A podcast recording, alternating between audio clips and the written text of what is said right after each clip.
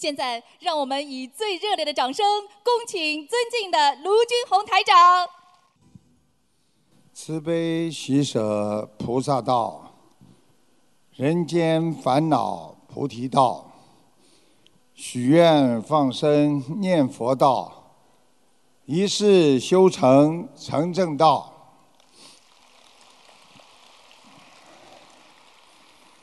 感恩大慈大悲救苦救难广大灵感观世音菩萨，感恩十方三世一切诸佛菩萨龙天护法，感恩各位嘉宾、法师们和来自世界各国的佛友们、义工们，大家好。今天台长很高兴再次来到墨尔本，与我们广大的佛友们广结善缘。墨尔本是世界著名的国际大都市，也是南太南半球最负盛名的文化名城。曾经连续多年被评为全世界最适宜居住的城市。台长每年都会专程来到墨尔本，传承优秀的中华文化，将佛教的慈悲理念发扬啊。发扬光大，与广大的佛友共沐佛光，共沾法衣。当今社会竞争，每个人的压力都非常大，导致了人类心灵和身体的很多的问题。世界卫生组织研究表明，平均每一百个人当中就有三个人。患有忧郁症，在全球范围内，一生中曾经感受到某种精神和情感方面压力的或者伤害的人数，目前已经达到四点五亿人。所以，忧郁症正为成为一个越来越普遍的疾病。在今年五月十号。澳大利亚最老的一位科学家，墨尔本一百零四岁的 David 教授，因为他觉得活得太孤单，天天不开心，觉得活在世界上没有意思。此前曾经三次自杀，所以到了瑞士，他进行了安乐死，主动结束了他自己的生命。他最后一句话是 “This is taking a long time”，就是说，这个真是一个漫长的过程。所以，一个人在一生当中，如果没有信仰，如果没有佛法明灯的指引，我们在五欲六尘当中就会迷失方向。佛法让我们懂得了人间的一切所求，皆属虚妄。我们来到人间，生不带来，死不带去。来的时候一声啼哭，走的时候一无所有啊！我们在人间的房子、车子、妻子、财色名利，实际上都是我们暂时的拥有和保管，因为我们走的时候什么都带不走，所以我们要看破人生。想通想明白，就像我们年轻的时候拥有了很多东西，但是我们最后全部都失去了一样。凡夫转心不转境，圣人转境不转心。所以学佛人要懂得离苦得乐，超生了死。世界卫生组织专家预测，到二零二零年，全球每年。新发的病例将达到一千五百万，肿瘤病人总数在发展中国家将增长百分之七十三，而比较发达国家增长百分之二十九。所以在二十一世纪可能是癌症爆发的时期。过去几十年代之前听到啊癌症，我们都非常的恐慌。而现在，啊，即便啊听到很多人已经住院了，我们都觉得很正常。实际上，人已经进入了癌症爆发的阶段。日益增长的癌症发病率、心灵的创伤和我们饮食架构的改变、不良习惯和环境因素对我们的心灵的压制，已经变成了导致癌症的高危的因素。在已经确认的目前的医学界认为，至少有三种癌症和吃肉是有关系的，就是包括大肠癌。乳腺癌和胃癌。澳洲华人佛教协会墨尔本分会经常在这里墨尔本主办一些素食的嘉年华会，这是一个非常值得庆幸的日子，让更多的人能够多吃素、多长寿啊！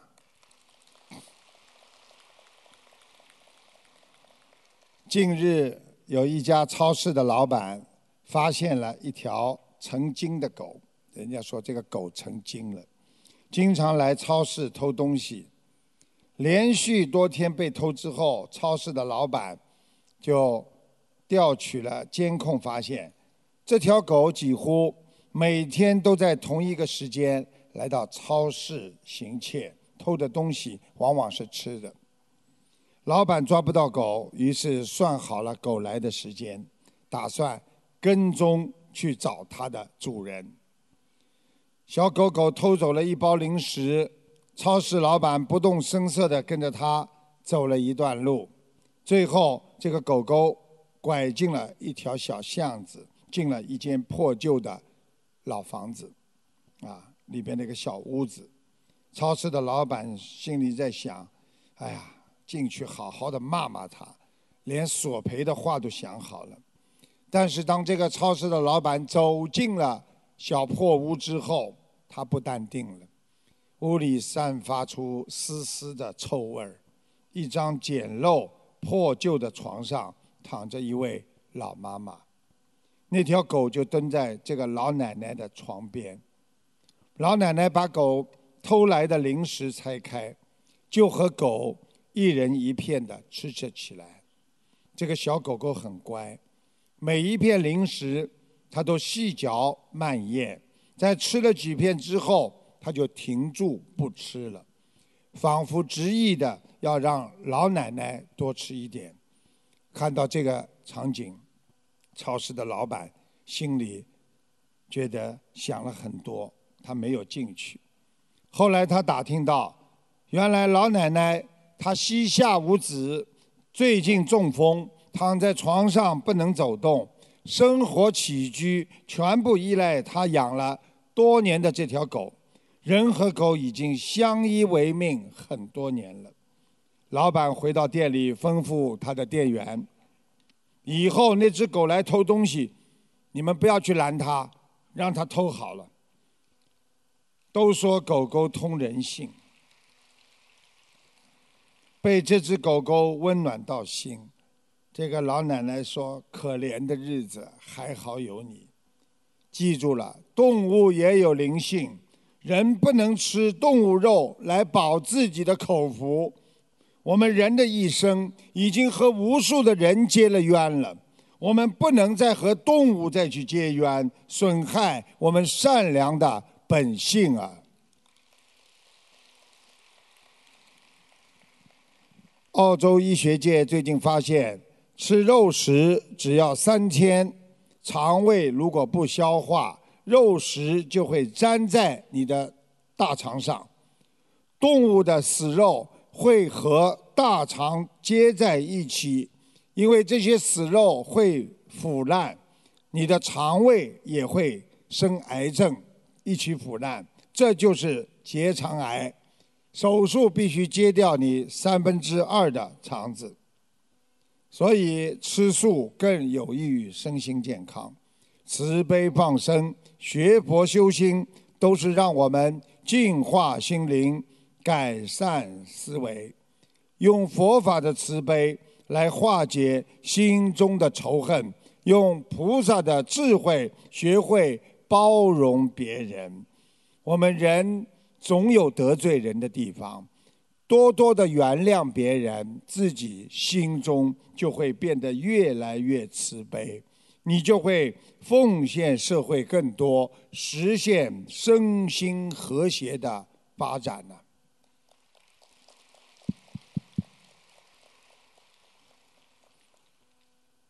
现在社会天灾人祸不断，世事无常。九月六号中午十二点多钟，在墨尔本 Boxhill 一处的建筑工地上，一吨多重的混凝土从一台起重机上落下。这时候正好有三名建筑工人在地下坑道工作，瞬间就被埋在里边，一人当场死亡。一个二十八岁的年轻人紧急抢救，还有一个二十七岁的工人手脚全部被埋在里边，在水泥当中，人命瞬间就消失。所以我们有时候活在这个世间，应该多积点福，多积点德。只有学佛修心，获得菩萨的能量，善有善报，恶有恶报。多多保持自己身心健康，才能消灾解难呢。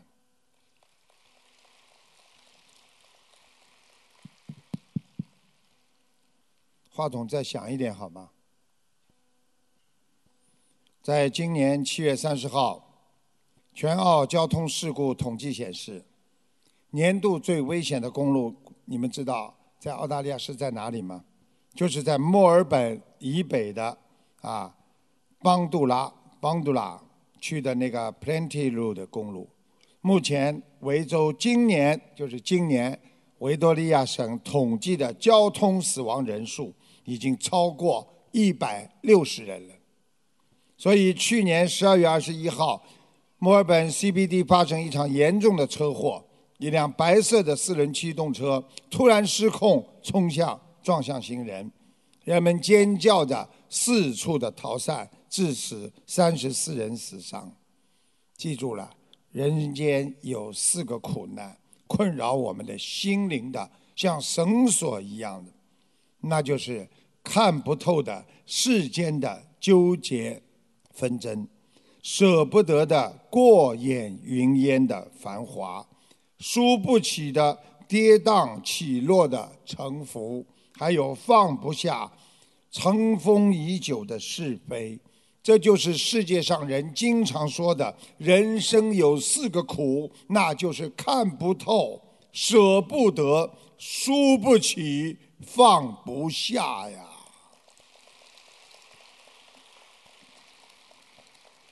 有一位高僧，他是一座大寺庙的方丈，因为年事已高，心中思考着有谁来接替他。有一天，他将两个得意的弟子用绳索吊放于寺院后的悬崖之下，对两个徒弟说：“你们两个谁能凭自己的力量从悬崖下啊攀登爬上来，谁就是我的接替之人。”这两个弟子，一个叫明坚，是明坚；一个叫释明远。悬崖之下。身体瘦弱的民间屡爬屡摔，摔得鼻青眼肿，还是顽强的在攀爬。当拼死爬到陡壁，但是找不到着落点，摔落悬崖下，头破血流，气息奄奄。最后高僧不得不用绳索将他救助上来。而身体强健的释明远，攀爬几次不成功。便沿着悬崖下的小溪顺水而下，遇到树林，遇到进到山谷，然后游名山访名师，居然一年之后，明远才回到寺院。高僧不但没有骂他，胆怯怕死，将他赶出寺门，反而定他就为他的接替之人。所有的僧人都不解。高僧笑着解释道：“寺院后悬崖极其的陡峭，是人力不可能攀上去的。悬崖之下却有路可寻。若为名利所诱惑，心中则只有面前的悬崖峭壁。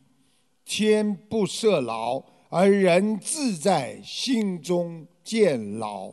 在名利的牢笼之中，徒劳的去苦争，轻则苦恼伤心，重则伤身损之，极重则粉身碎骨。高僧将五彩袈裟和锡杖传与释明远，语重心长地对众生说道：“师言要听，但。”伸缩进退变化，乃圣人之道。明者因为环境而变化，智者随着情况的情缘而行。攀爬悬崖是诗出的奇难的题目，眼看弟子的心境如何？如果能够不入名利的牢笼，心中没有牢笼，顺天而行者，便是我意中人。不久，高僧在安详中圆寂，明远成为这种大寺庙的方丈。寺庙香火鼎盛，僧徒日增。这个故事就是告诉我们：我们在人间一定要懂得。随缘，不能做的事情我们不能去做。今天已经做了不好的事情，我们不能再去延续。知道这条路走不通，不要再去撞个头破血流。一切随缘，因为任何事情的成功要依赖天时地利人和呀。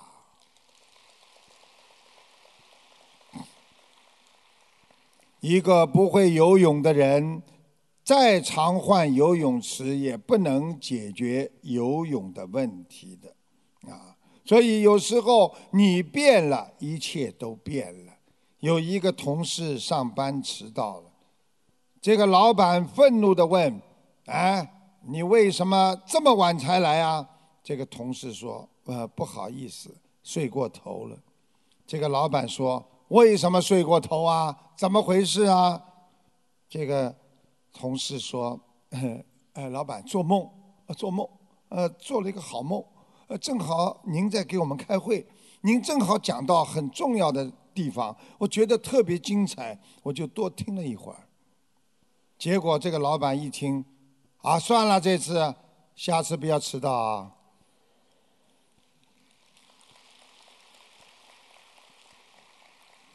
你变了，一切都变了。一个不会做事情的人，你再给他换好的工作，也改变不了他的能力。一个不懂感情和爱情的人，你就算经常换男女朋友，是浪费时间，可能他一辈子也得不到别人的真感情。一个不懂得处理家庭矛盾的人，再有钱，他也会妻离子散呐。所以，我们做人要学会变，变就是一切的根源。所以，菩萨让我们懂得，这个世界一切是无常的，无常就是在变化当中。要想改变自己，那么就要先。好好的改变自己，要改变周围的环境一切，所以学习改变自己的根本，那是最重要的。所以学佛人应该懂得，让你烦恼的人，有时候啊是来帮你的人。因为佛法界说，有了烦恼，你会想出解决的方法，长出智慧。所以烦恼失菩提，让你痛苦的人，你要把他视为他来度你的人。有了痛苦，你才会想到要解脱。让你怨恨的人，那是你生命当中的贵人。有怨恨，才能慢慢的知道要消除业障。让你讨厌的人。有时候恰恰是你人生的大菩萨，因为那些讨厌的人，才让你看破人间，放下一切。红尘中知因懂果，用另一种角度去看问题，你会发现，这个世界有另外一个自己。所以台长告诉你们，有时候很爱我们的人，反而是让我们很烦恼的人。有一个小笑话：儿子到大城市去上课、上大学去了，很久没有联系爸爸，啊，跟妈妈打电话，跟爸爸很少。那么打电话聊了一会儿，他爸爸呢突然好奇地说：“儿子啊，你怎么突然之间想起给我打电话了？”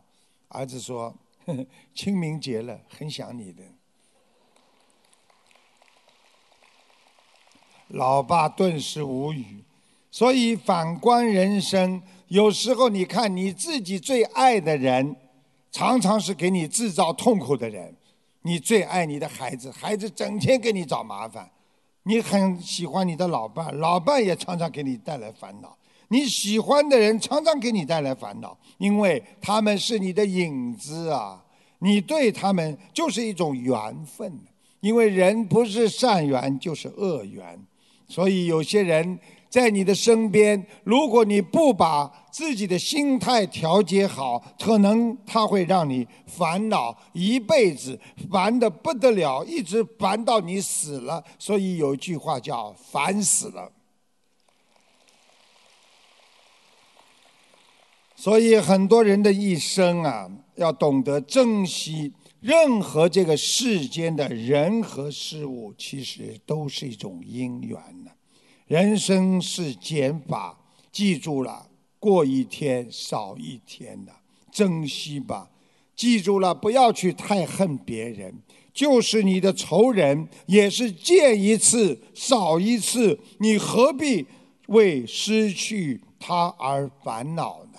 想开，想明白，你就改变了，你的心态改变了，你一切都变化了。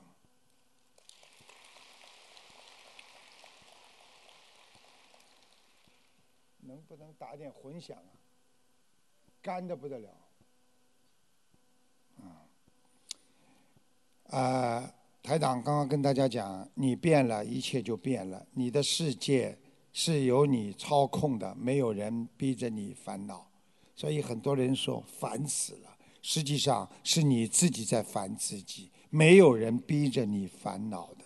所以你的一切都是你自己创造出来的。很多事情都是自寻烦恼。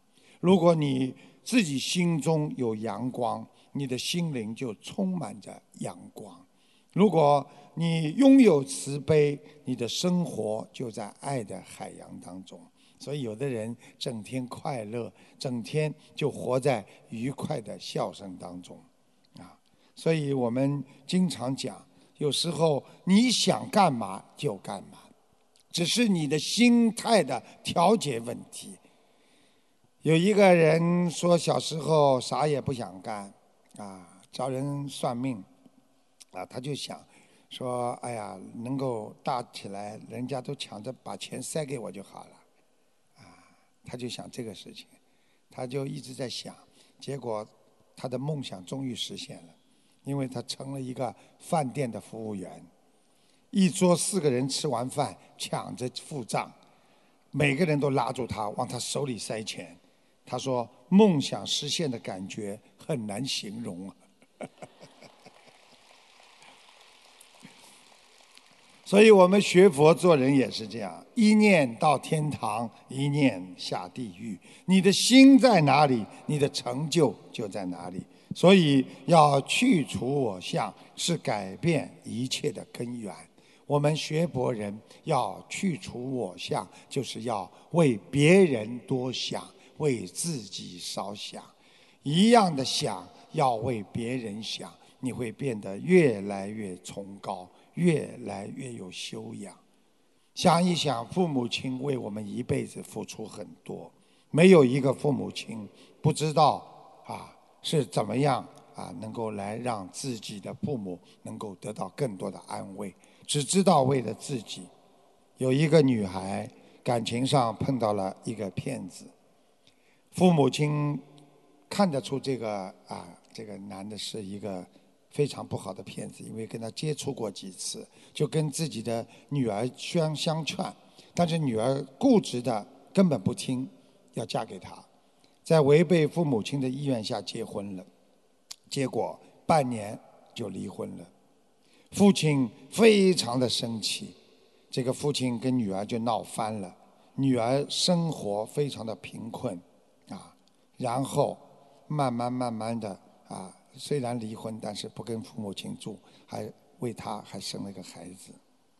母亲心痛，劝女儿趁父亲在散步的空间，带着儿子回家吃碗热饭。于是女儿经常带着儿子刻意避开父亲，回娘家来吃饭。直到有一天下雨，雨很大，父女两个人在小区相遇，回避不及，父亲。忍着眼泪说：“你以后回家吃饭就别躲躲藏藏的啦，害得我大下雨天还要跑出来。”女儿眼泪刷刷的往下淌。常言道：“父母给孩子的东西的时候，孩子是笑了；孩子给父母亲东西的时候，父母亲哭了。可怜天下父母心啊！”所以，父母在，人生还有去处；父母去了，人生只剩下孤独。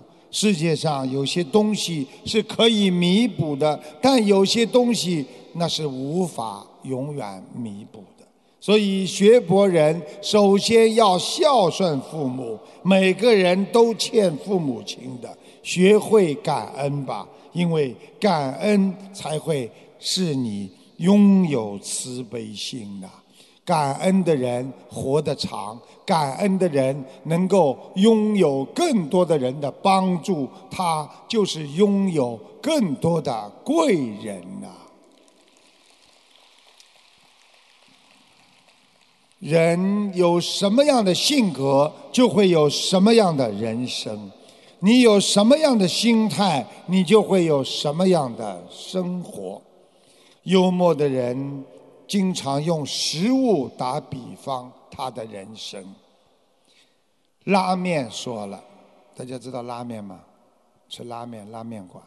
拉面说了，想成功得有人拉一把。饺子说了，脸皮不能太厚，否则没人爱你。馒头说了，要像我一样比较实在。吃得饱，价格便宜，那就叫随缘。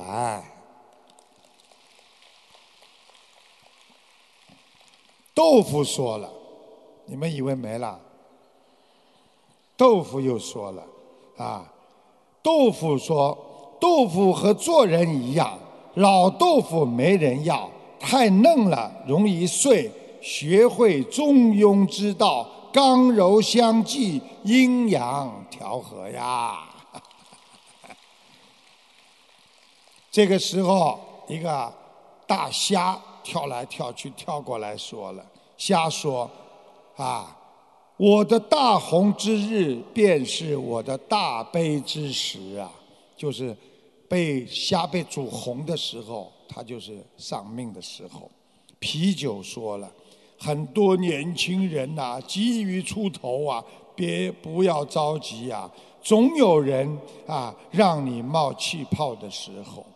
面包说了，我渺小的时候比较充实，当我这个面包伟大的时候，里边很空虚呀。最后，油条说了，油条讲完，你们一定要鼓掌。因为非常有哲理，油条说了：“不受煎熬不会成熟，总受煎熬会成为老油条。”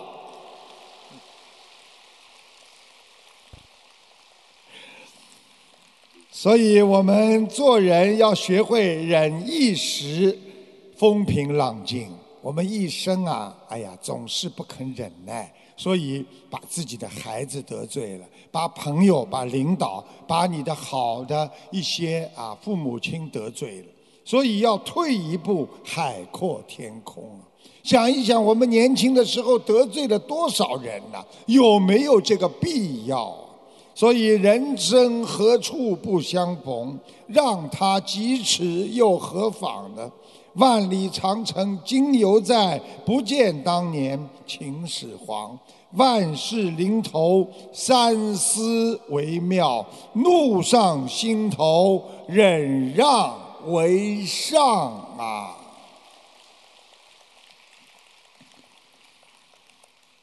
有一个医生啊，很喜欢开玩笑，啊，在产院的时候，他说有一个人在医院等老婆生孩子，人家在外面急得不得了。那么这个医生呢，他知道每一个啊，这个老公在门口等孩子出来都是很着急的。这个喜欢开玩笑的医生呢，啊，他就跑出来，看见门口一个人急得不得了，很很紧张，他就跑出来跟他说：“哎，老兄啊，有一个坏消息，一个好消息，你想先听哪一个吧？”那人说：“嗯，坏消息。”啊，坏消息是啦，生了，是个男孩。不过这个男孩子不是你的，这个人顿时傻了，强忍着不让自己的眼泪掉下来。好好好啊，等老婆出来，我好好的揍他。然后他低落的问那个医生：“那好消息呢？”那医生说：“啊，好消息啊，啊，这个生孩子的女人不是你老婆。”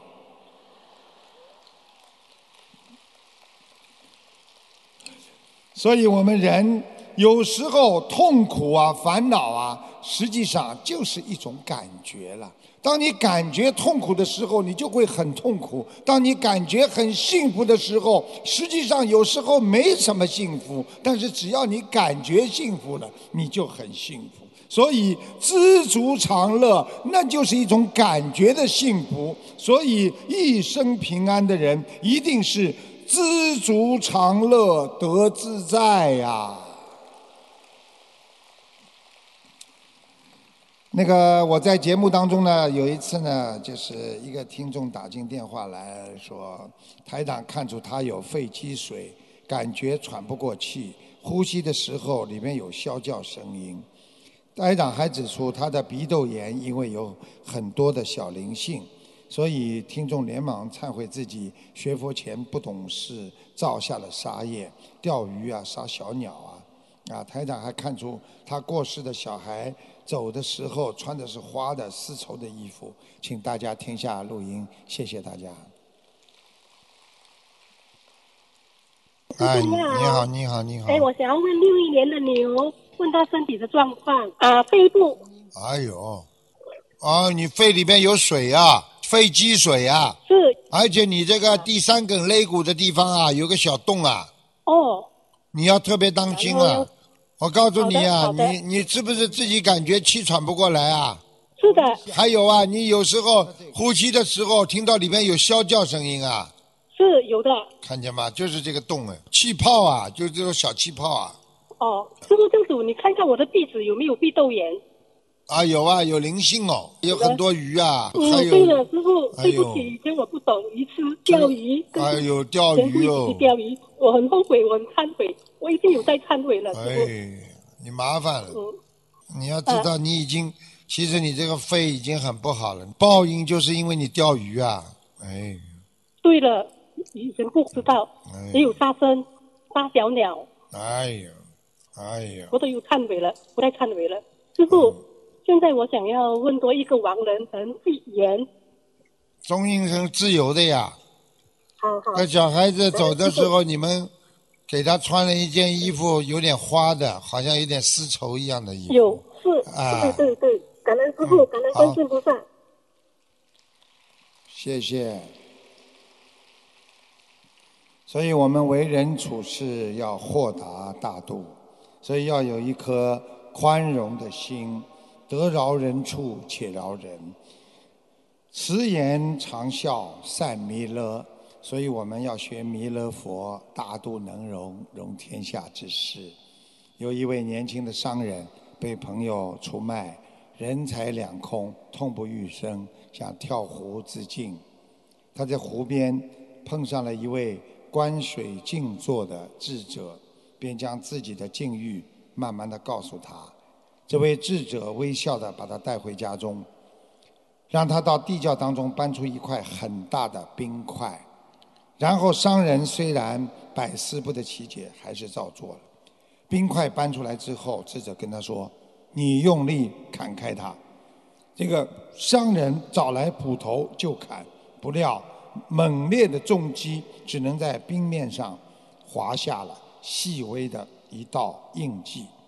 这个商人又抡起斧头，全力劈凿，一会儿对着掉落的冰屑，他气喘吁吁地说：“哦，这个冰实在太硬了，没办法。”这个智者不语，将冰块放在铁锅中煮，随着温度的升高。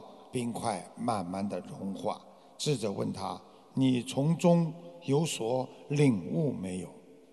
这个商人就说：“哦，我有些领悟了啊，呃，我处理冰块的方式不对，不应该用斧头劈，要用火烧。”智者摇摇头，智者语重心长的跟他说：“我让你所看到是成功的。”人生的七种境界。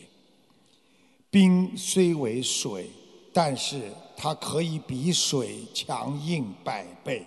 越在寒冷恶劣的环境下，这个水它越能体现出坚强不屈的特性。所以，水到冰，就是因为靠着它坚强和坚持，在寒冷恶劣的情况下。这就是人生成功的第一个境界，叫百折不挠。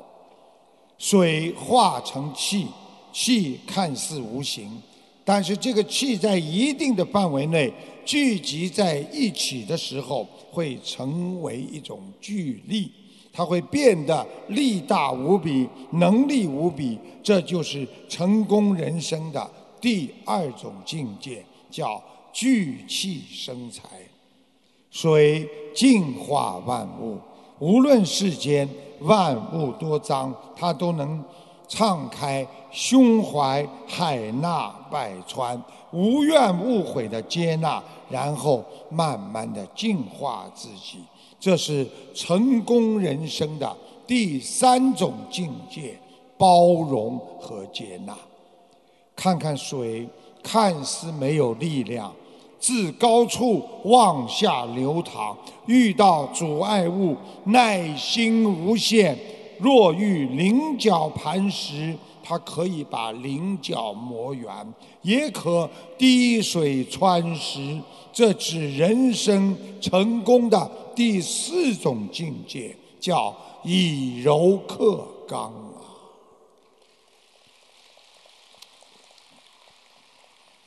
水能上能下，上能化为云雾，下化作雨露，汇涓细细细流，聚多成河，从高处往低处流，高至云端，低入大海。这就是人生第五种境界，人要做到能屈能胜。水。虽为寒物，却有一颗善良的心。他从不参与争斗，抚育了世间万物，却从不向万物诉取。这是成功人生的第六种境界，那就叫布施天下。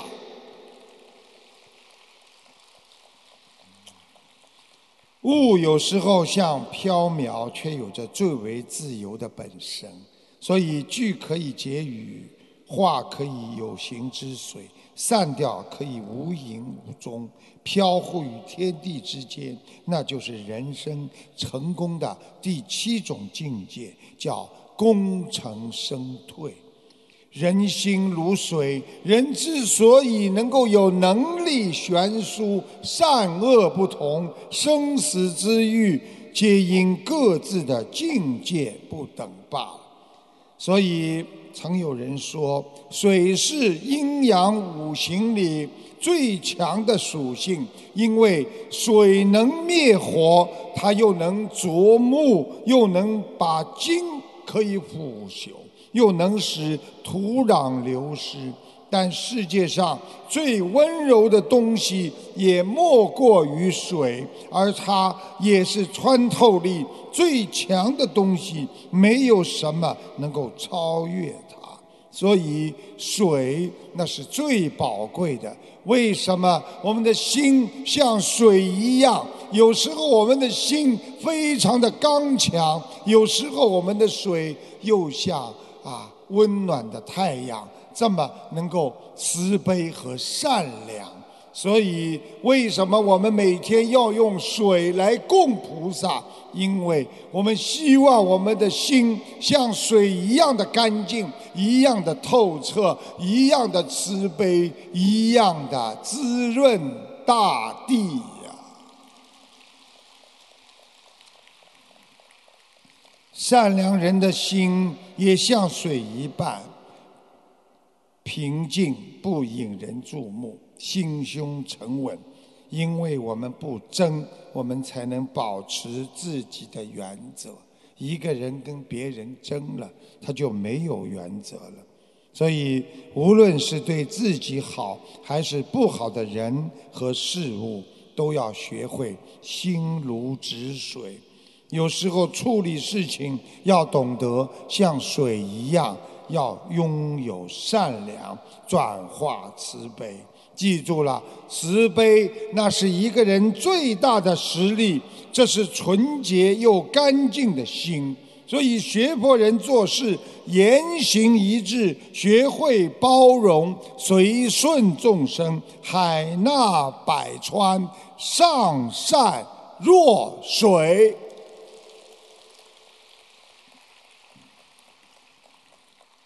有一个啊，有一个这个啊，有一个农场主，为了方便拴牛，在庄严的一棵榆树上绑了一个铁圈。随着榆树的长大，铁圈呢慢慢的镶嵌了进了树身，这个榆树呢表面留下了一道深深的伤痕。有一年。在美国当地发生了一种奇怪的植物真菌疫病，方圆几十公里的榆树全部都死亡了，唯独那棵啊这个啊箍了那个铁圈的榆树却活了活了下来。那么很多科学家觉得很奇怪，为什么这棵榆树能存活呢？植物学家对此产生了兴趣，于是呢组织人呢进行研究，结果发现。正是那颗给榆树带来伤痕的铁圈救了它，因为铁锈的腐蚀，铁圈里它吸收了大量的铁分，所以榆树才对真菌产生了特殊的免疫力。这是一个真实的故事，发生在上个世纪五十年代美国的一个农场里。这棵榆树至今仍然长在美国的密西根州。啊，一个啊，附近的这个叫比尤拉县的那个农场里，充满生机和活力。不仅是树，人也是如此。台长每一次讲一个小故事，总是要告诉大家一个人生的真谛。我们也许在生命当中受过各种各样的伤害，就像一棵榆树曾经被人家啊镶嵌一个很深的印记一样，但这些伤害。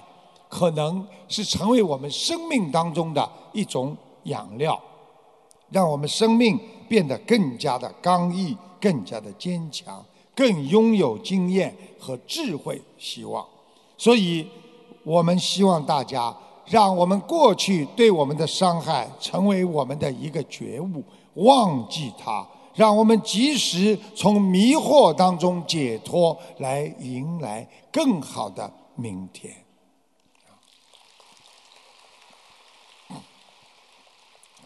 有一个年轻人，高考的时候沉迷网络，时常半夜翻墙出学校上网。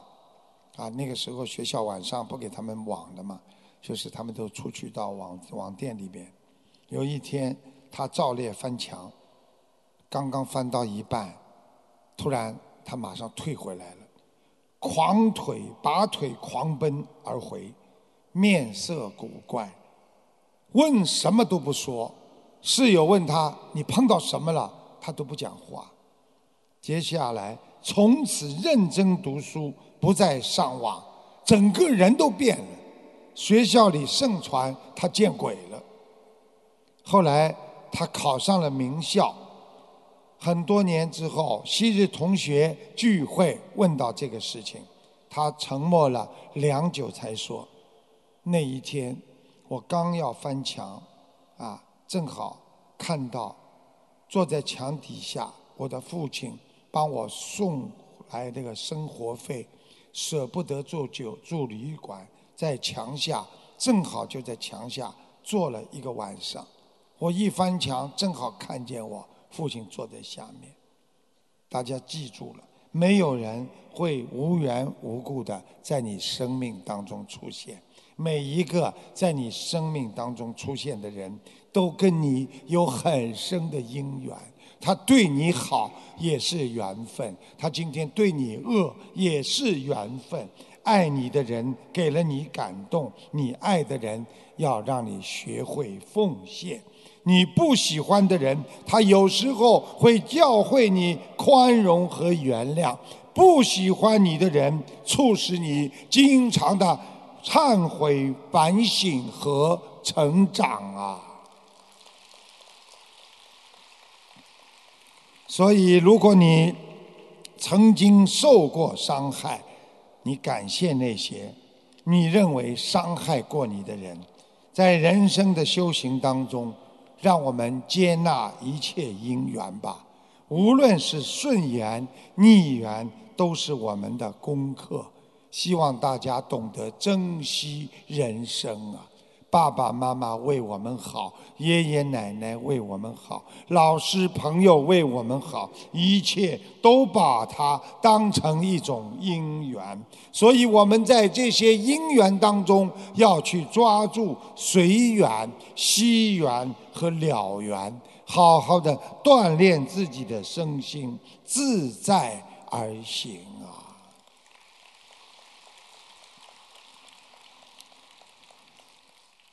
有一个听众啊打进电话，让台长看了一位老妈妈的儿子，他因为经济官司被拘留了。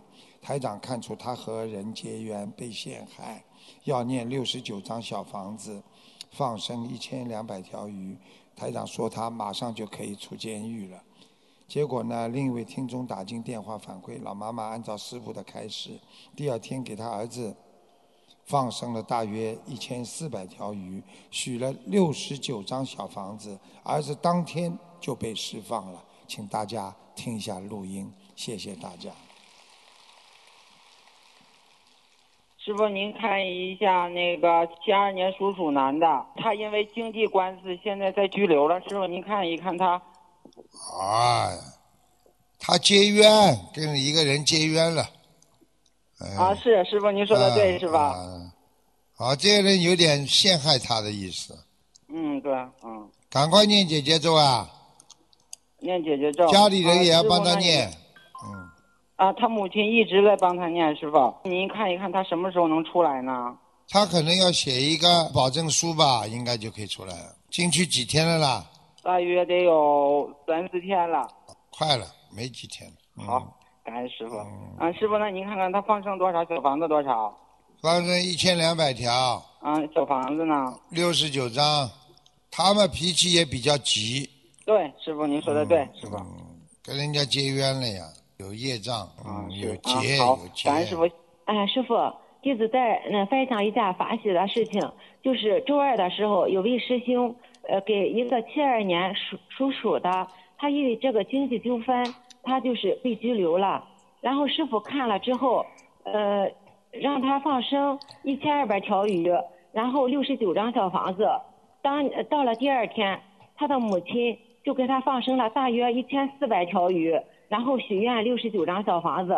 结果，呃，这个七二年属鼠的周三就被释放出来了。看见了吗？师傅，我当时就说的，你把录音拿出来听。我当时说他很快就释放了，他只要这些功德做下去就释放了。你去听好了。对对，师傅。他们主要是师傅讲话，他们很相信。你看成功了吧？嗯，是啊，他就是他家的这位老妈妈，她特别的相信哎师傅。谢谢。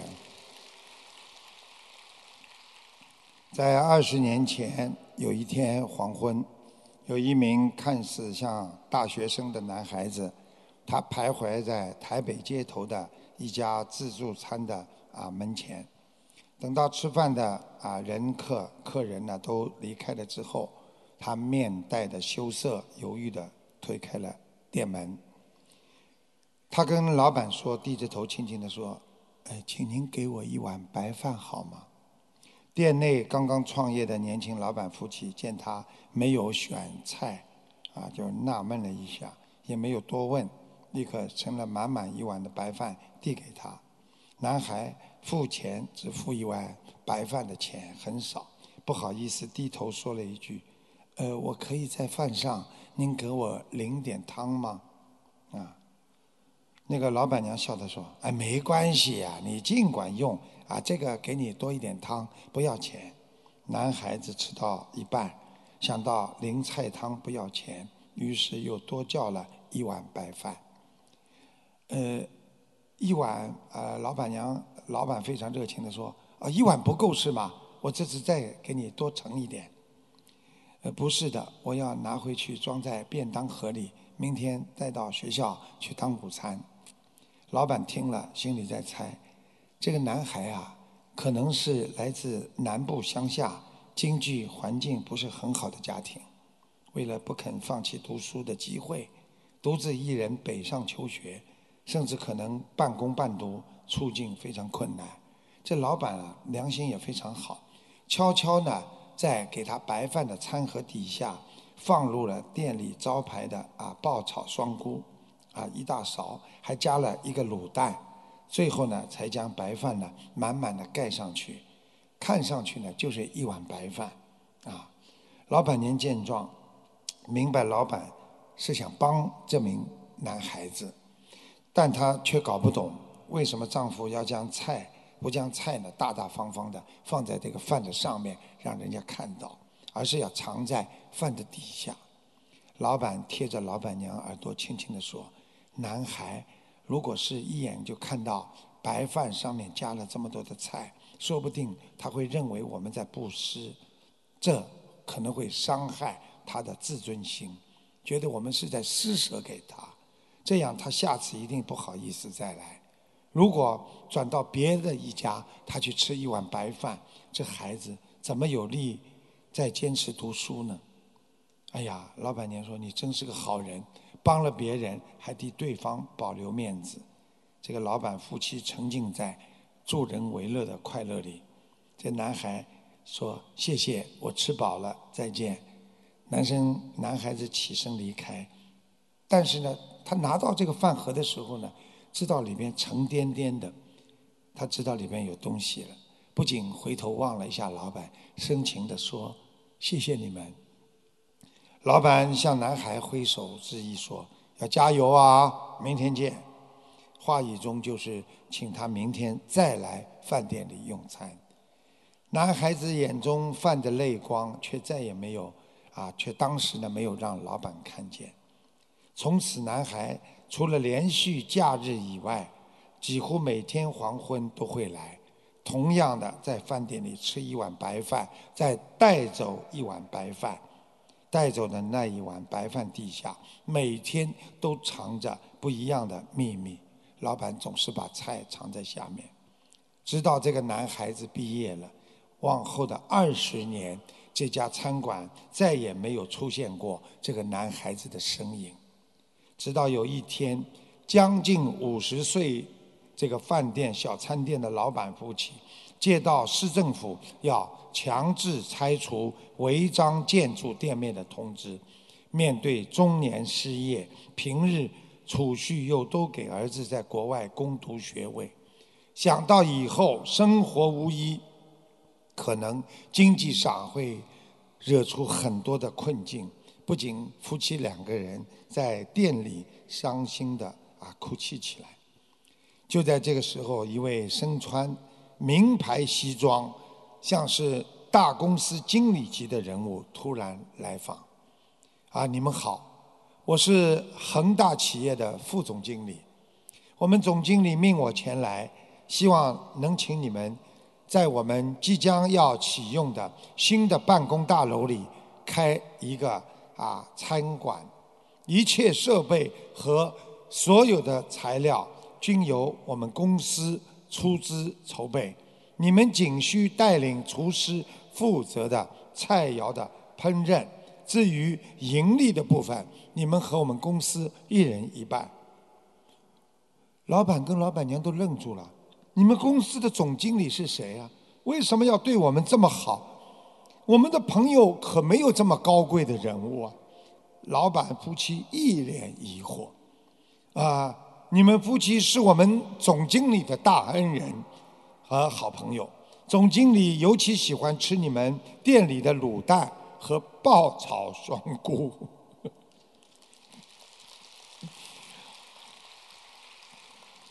这个副总经理说：“我就知道这么多，其他的等你们见了面再谈了吧。”约好有一天，原来才知道那次用餐只叫一碗白饭的男孩再度出现了总经理办公室。经过二十年艰辛的创业，男孩成功的。建立了自己的事业王国，眼看这一切，他全都感谢这个餐馆的老板夫妻的鼓励和暗中的帮助，否则他当初很难的顺利完成学业。说过往事，老板夫妻打算告辞，总经理起身对他们深深的一鞠躬，并说道：“加油啊！公司以后还要靠你们帮助。”明天见。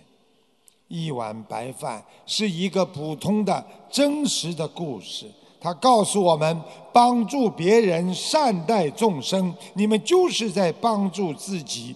我们人要心怀感恩的心，不怕年少，经常吃苦挫折，不管遇到多少坎坷，我们也要努力，也要实干。不要说谎，好好的去精进，总会熬出个云开日出、花开月圆的美好前程啊！佛法告诉我们。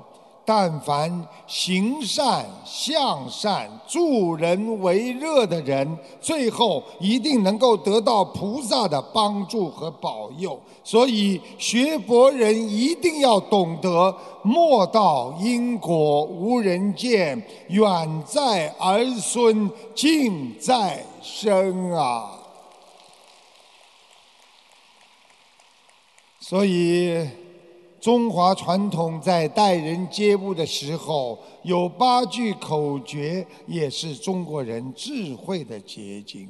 他说：“看一个人，你的邪正是看你的眼睛和鼻子，真的假的看这个人的嘴唇，功名看气质，富贵看精神，聪明看你的手势。”笨愚笨的人看你的脚步，你们看一看，小品当中赵本山呐，还有那个范伟啊，他们学的傻傻的人，跑上来走路就是傻傻的。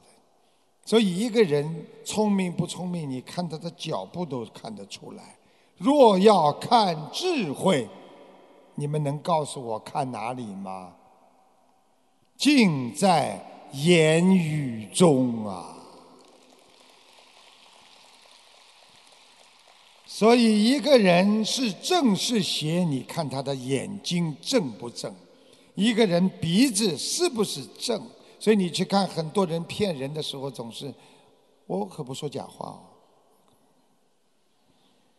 嗯，肯定的，肯定是真的嘛。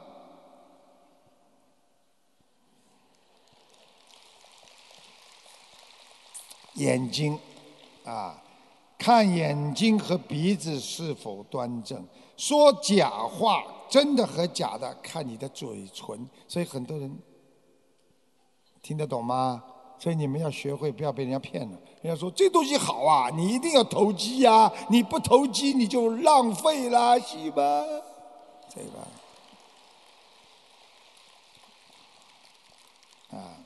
所以能否成功看气质，能不能长长享富贵看你的精气神，有没有主见看手势。你看很多人有主见的人，他的手势非常的坚强。我一定，对不对啊？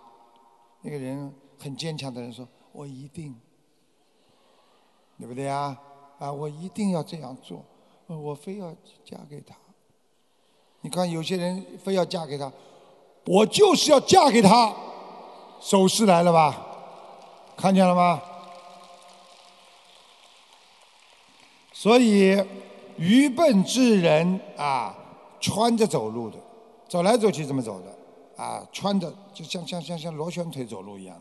没有智慧的人，他是言谈出来他就没有智慧。所以聪明的人、有智慧的人，你跟他讲几句话，你就会很开心，喜欢跟他在一起。啊，笨的人，你跟他讲几句话，好了，知道了，知道，哎，不要讲了，你刚刚讲过了。我跟很多人讲话，那个人一遍又一遍的跟台长讲，台长就心里在跟他说，你已经讲过五遍了，啊，所以当年有一次，李鸿章向曾国藩推荐三个年空年轻人，他请他看给三个人安排什么职务，曾国藩这个人非常的有智慧。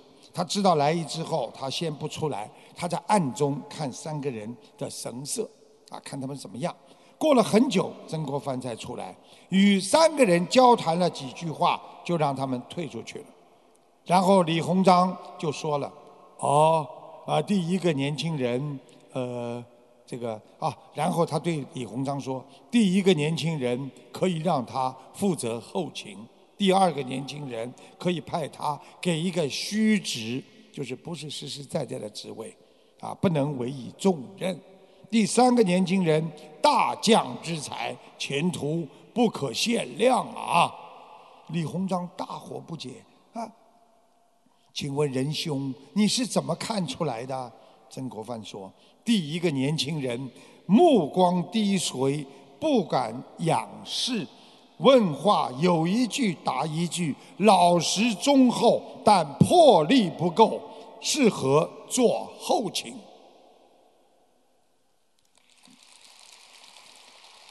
你们以后跟人家讲话，人家跟你问你这个事情你能做吗？去去打去找工作 interview 的时候，这个工作你能做吗？可以呀，我会做呀。不敢仰视别人，你要有信心啊。我会做，可以做。一看，好，这个人行，对不对啊？你要要盯着人家看。所以呢，第二个年轻人看似很恭敬，是是是很恭敬，但东张西望。所以你跟人家讲话的时候，跟人家老板讲话的时候，老板说啊，这个事情我派你去。好啊，是啊，是老板。嗯，心不定。听得懂吗？言语机灵，献媚投机，不堪重用，这种人不能用了。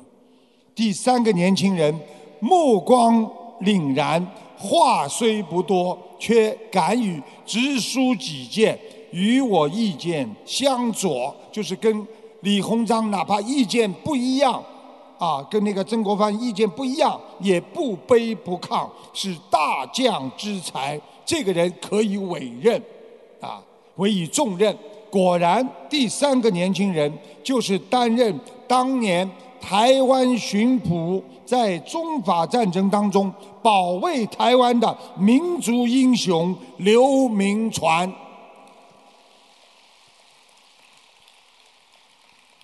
所以，人的一生总在。得失之间呢，很多人将得失写在了脸上。你看，很多人，你跟他一讲话，你已经看出来这个人的成功和失败。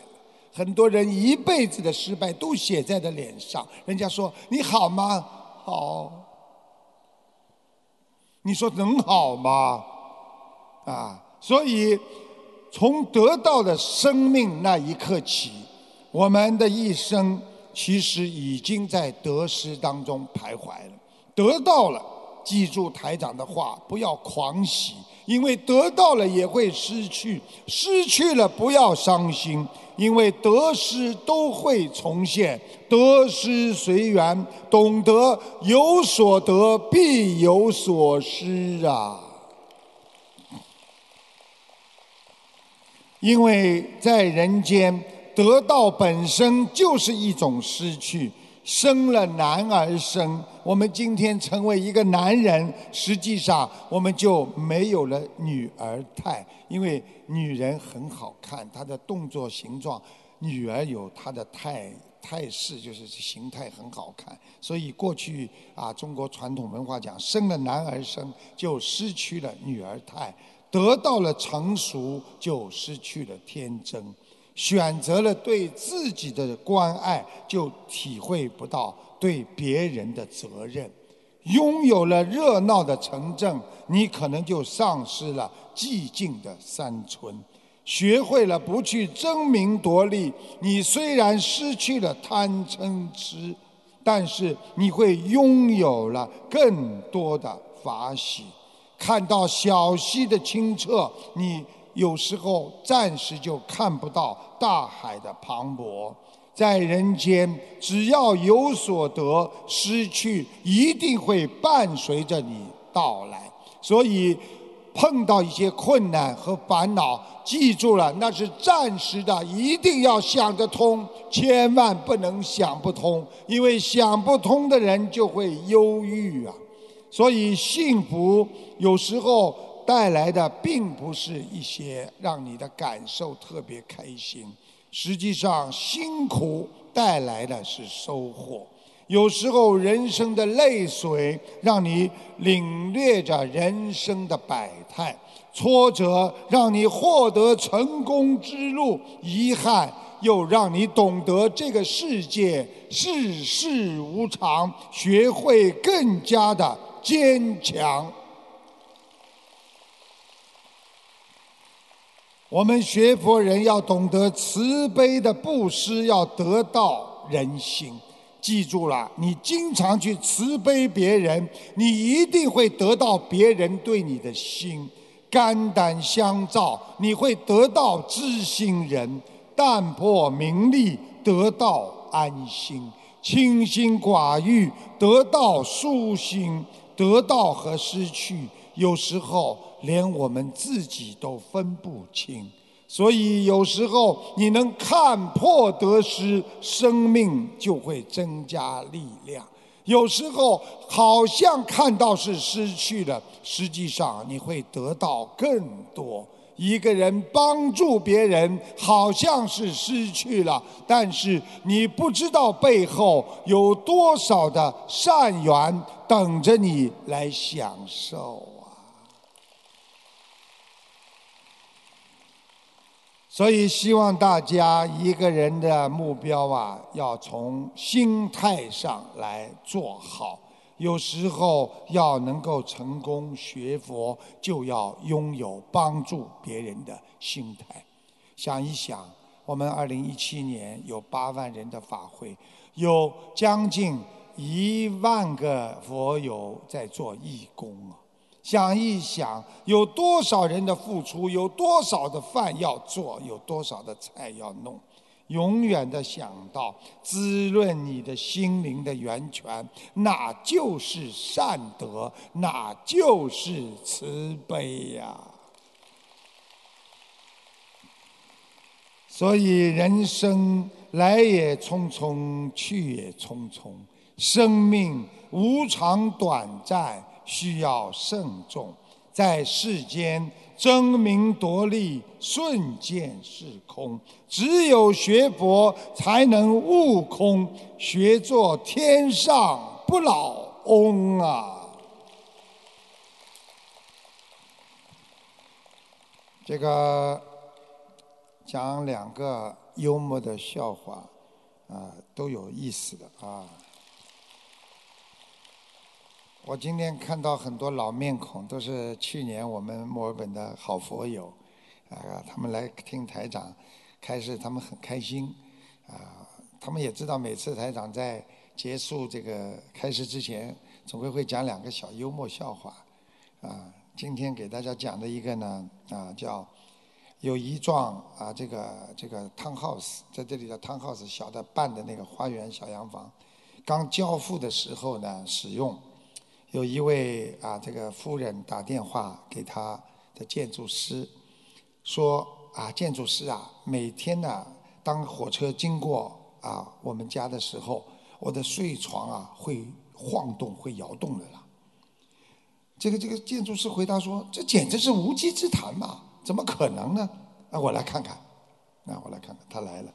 建筑师到达之后呢，这个夫人呢就建议他呢，啊，你不信，你躺在床上，你等下一列火车来的时候，你体会一下，这个床到底摇晃不摇晃？摇的可厉害呢。建筑师傻傻的，是吗？嗯，躺下去。刚躺下去。这个夫人的丈夫回来了，一回来之后，看到这个情节，严厉的问道：“啊，你躺在我妻子的床上干什么？”这个建筑师战战兢兢的说：“我我我说是在等火车，你相信吗？”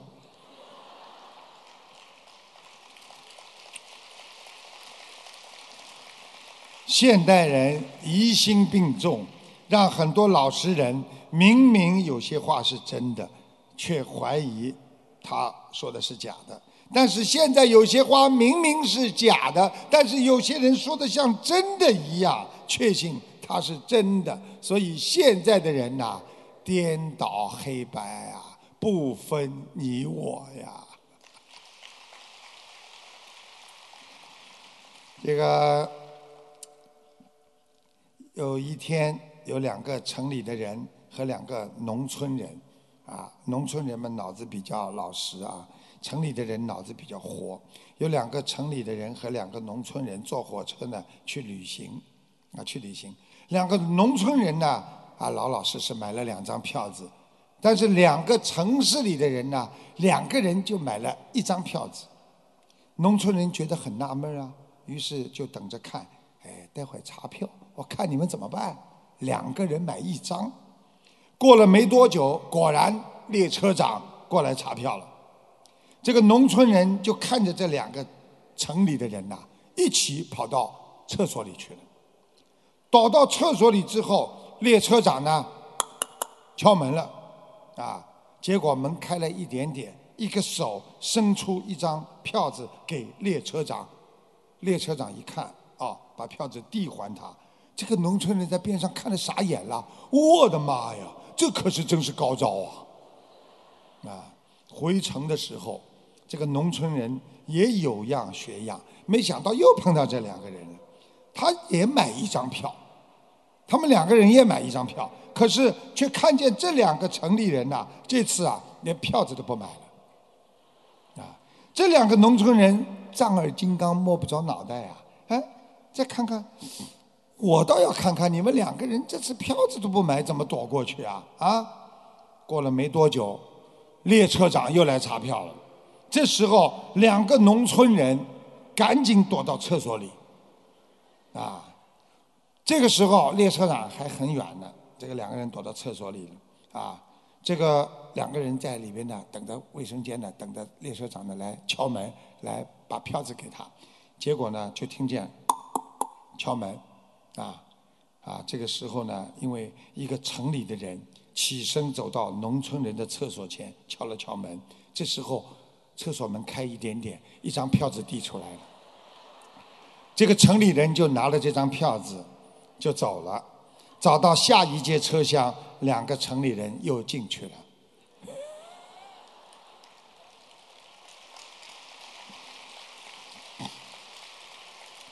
所以现在的人。尽量尽量动这种小脑筋啊！